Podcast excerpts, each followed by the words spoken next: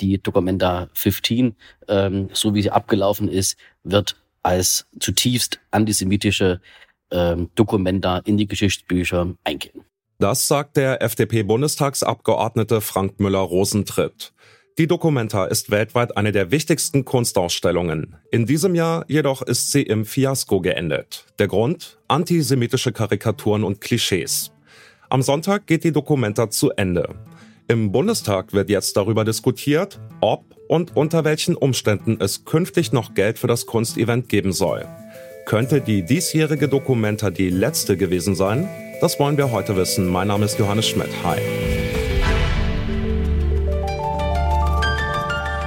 Zurück zum Thema.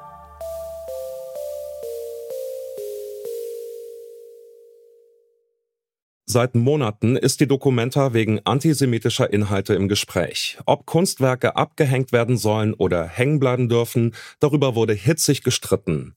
Bei diesen Diskussionen war Meron Mendel oft dabei. Er ist der Direktor der Bildungsstätte Anne Frank und hat sich in den letzten Monaten intensiv mit der Ausstellung beschäftigt.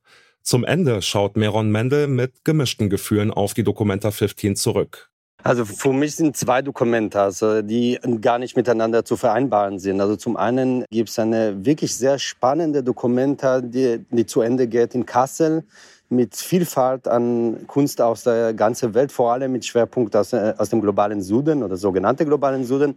Auf der anderen Seite haben wir eine Dokumenta, die praktisch seit Januar äh, in deutsche Feuilletons in den Medien äh, abläuft. Und sie ist ziemlich verherrlich gelaufen. Da, da haben wir Tiefpunkte der Diskussionskultur erlebt. Nach dem Aufschrei zu Beginn der Dokumenta wurde ein Expertenrat aus WissenschaftlerInnen ins Leben gerufen. Das siebenköpfige Gremium sollte die Antisemitismusvorwürfe sachlich aufarbeiten. Es ist zu dem Urteil gekommen, dass die betreffenden Kunstwerke eindeutig antisemitisch oder israelfeindlich sind. Doch was hat das Gremium wirklich gebracht? Dazu noch einmal Meron Mendel.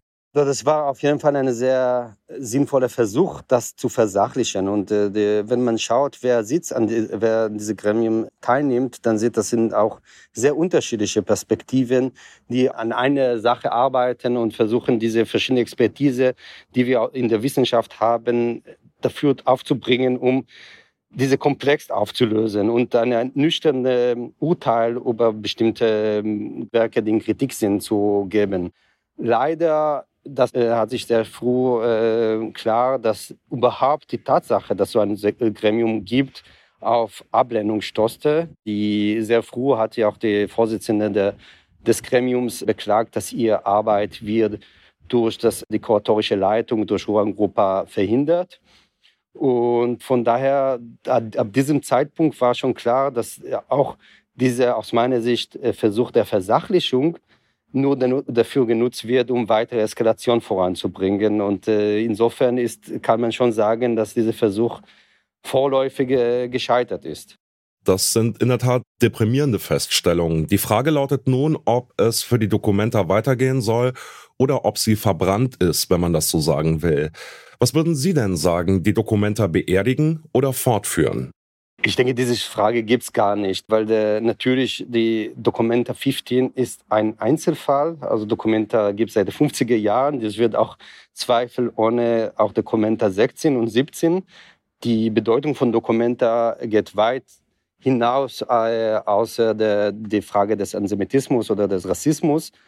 Und dann bleibt nur jetzt glücklicherweise fünf Jahre, um die nächste Dokumente gut zu planen, auch hinsichtlich Verantwortlichkeit, hinsichtlich Qualitätssicherung. Und ich bin mir sehr, äh, sicher, dass die Verantwortlichen die, die Hausaufgaben machen werden, um das zu, äh, genau dafür Sorge zu tragen, dass wir in der Dokumente 16 und 15 Jahren nicht die gleichen Probleme haben werden. Das Problem mit der diesjährigen Dokumenta ist vor allem die Frage der Verantwortung. Wir haben bereits am 21. Juni hier in Zurück zum Thema darüber gesprochen, ob es eine Art Kulturpolizei braucht.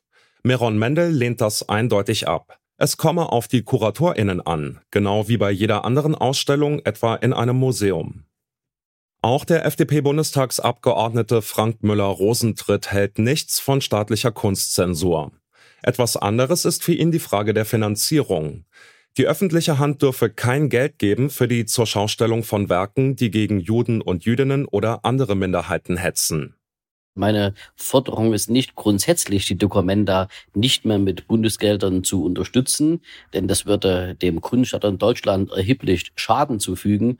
Meine Forderung ist es, dass quasi Antisemitismus in Deutschland nicht mehr mit Bundesgeldern unterstützt werden darf. Der Schaden in diesem Jahr ist definitiv angerichtet. Jetzt geht der Blick in die Zukunft.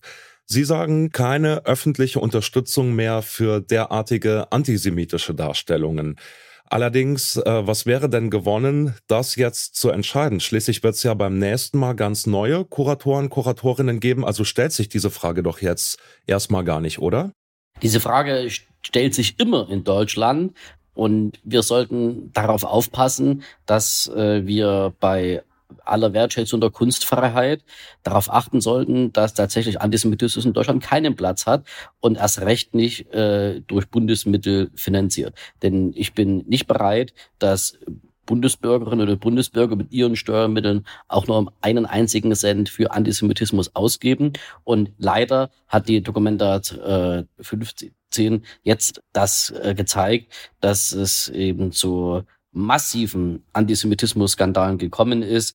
Bei der nächsten Dokumenta, die turnusmäßig in fünf Jahren stattfindet, wird es neue KuratorInnen geben.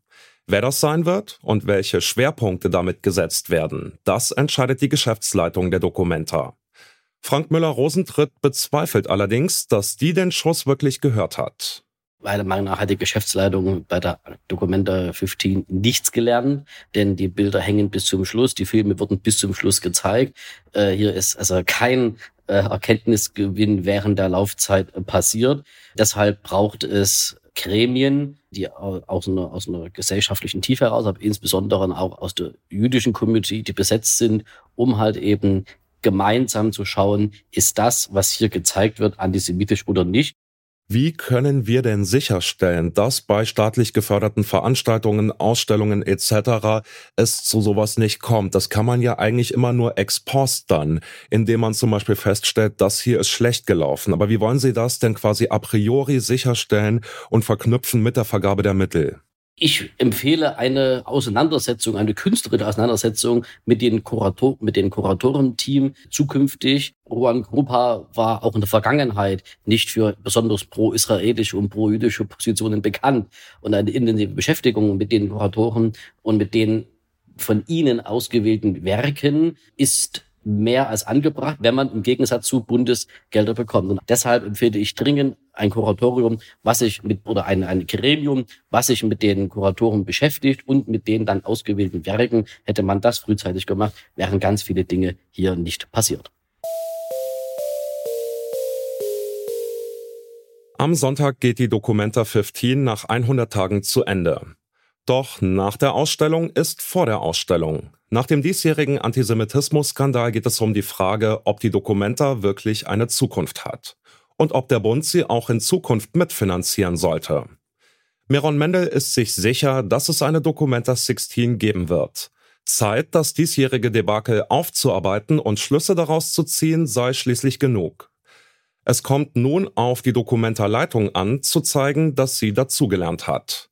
Die KuratorInnen der nächsten Dokumenta müssen glaubwürdig machen, dass keine öffentlichen Gelder in antisemitische oder sonstige Hetze fließen, damit sich so etwas wie in diesem Jahr nicht wiederholt. Und das war's von uns für heute. An dieser Folge mitgearbeitet haben Lucia Juncker, Eleonore Grahowak und Alea Rentmeister. Produziert wurde sie von Florian Drexler, Chefin vom Dienst war Alina Metz und mein Name ist Johannes Schmidt. Ciao und bis demnächst. Zurück zum Thema vom Podcast Radio Detektor FM.